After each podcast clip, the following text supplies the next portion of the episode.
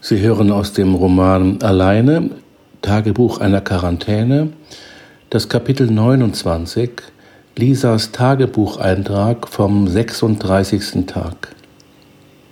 Ehrlich gesagt war ich sehr froh, als die Nacht vorüber war.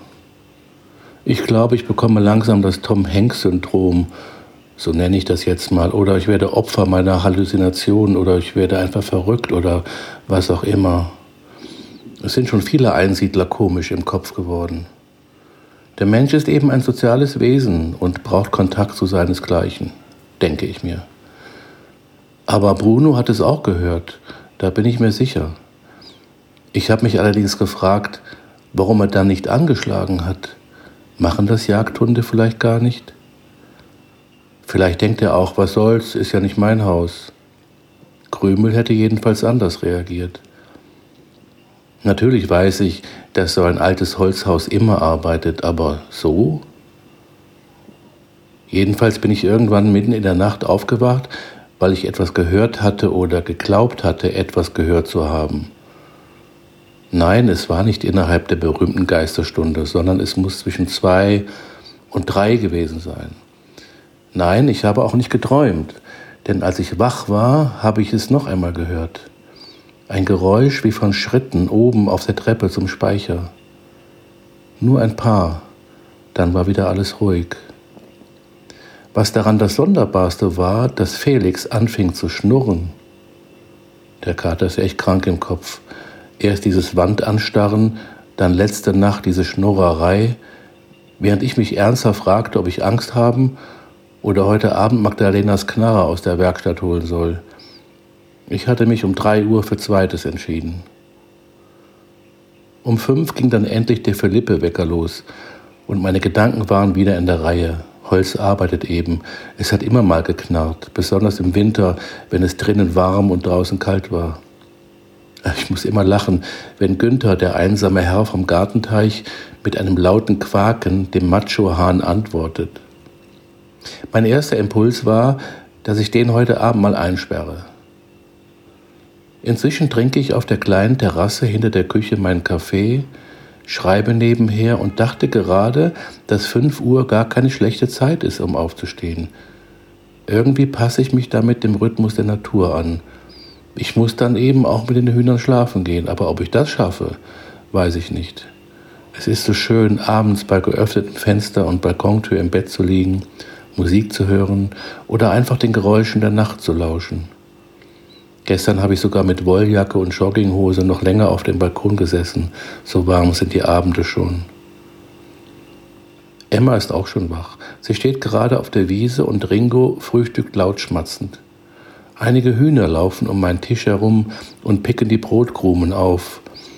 Ich habe doch noch das Dinkelbrot gebacken und esse gerade eine Scheibe mit Himbeermarmelade. Dazu gibt es ein gekochtes Ei und eine Tasse Kaffee. Gestern habe ich bei Emma ein wenig Milch stibitzt. Ringo wird schon nicht verhungern.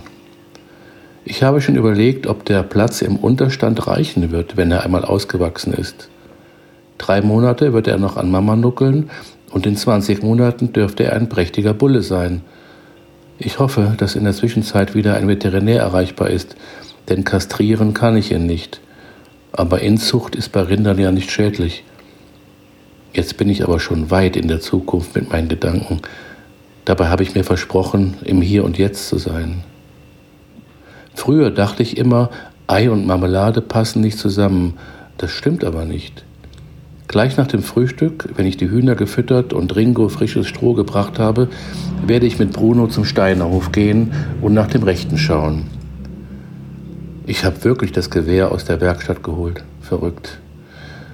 Aber bevor ich schlafen gehe und eine hoffentlich ruhige Nacht verbringen kann, möchte ich noch kurz den Rest des Tages zu Papier bringen. Felix sitzt inzwischen in Großmutters Sessel und starrt schon wieder in eine Ecke des Wohnzimmers. Manchmal maunzt er leise, als wenn er sich mit jemandem unterhalten würde. Gibt es eigentlich Psychiater für Katzen? Bruno liebt es, durch die Felder zu springen. Zwei Hasen hat er unterwegs aufgestöbert, aber natürlich nicht bekommen. Kurz vor dem Steinerhof lief ihm schließlich noch ein Reh vor die Nase. Er hinterher ins Kornfeld hinein, und ich musste bestimmt zehn Minuten warten, bis er hechelnd mit langer Zunge ohne Beute neben mir im Gras lag. Der Hof des Steiners lag so friedlich da wie ein verwunschenes Schloss. Wie schnell das Unkraut wächst, obwohl es ja nach Gretes Definition gar kein Unkraut gibt. Das ist Pflanzenrassismus, hat sie lachend gesagt, wenn jemand das Wort Unkraut in den Mund genommen hatte. Nachdem ich die Brennnesseln vor dem Eingang zur Seite geschoben hatte, betrat ich das Haus. Es war stockdunkel und ich habe fast eine Minute gebraucht, um ein Fenster zu finden, durch das ich Licht hineinlassen konnte. Der Strom war natürlich ausgeschaltet. Ich habe dann alle Fenster geöffnet, weil die Luft im Haus wirklich stickig war. Obwohl die Steiners schon lange keine Tiere mehr haben, roch es immer noch leicht nach Ziege. Sie selber werden das nicht gerochen haben, weil sie es stärker gewohnt waren. Das Haus war aufgeräumt, so als wenn die Besitzer vorhätten, nicht mehr zurückzukehren. Die Kühlschränke und Truhen standen offen, alle Betten waren abgezogen.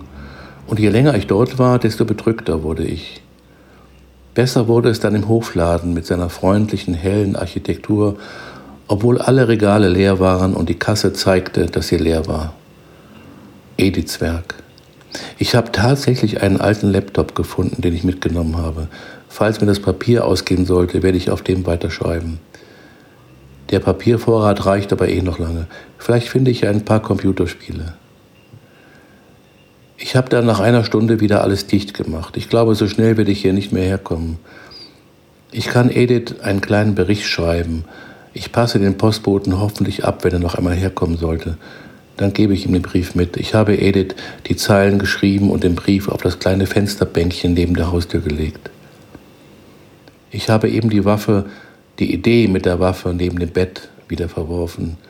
Sie steht aber jetzt draußen im Flur, geladen. Ich möchte sie nicht im Schlafzimmer haben.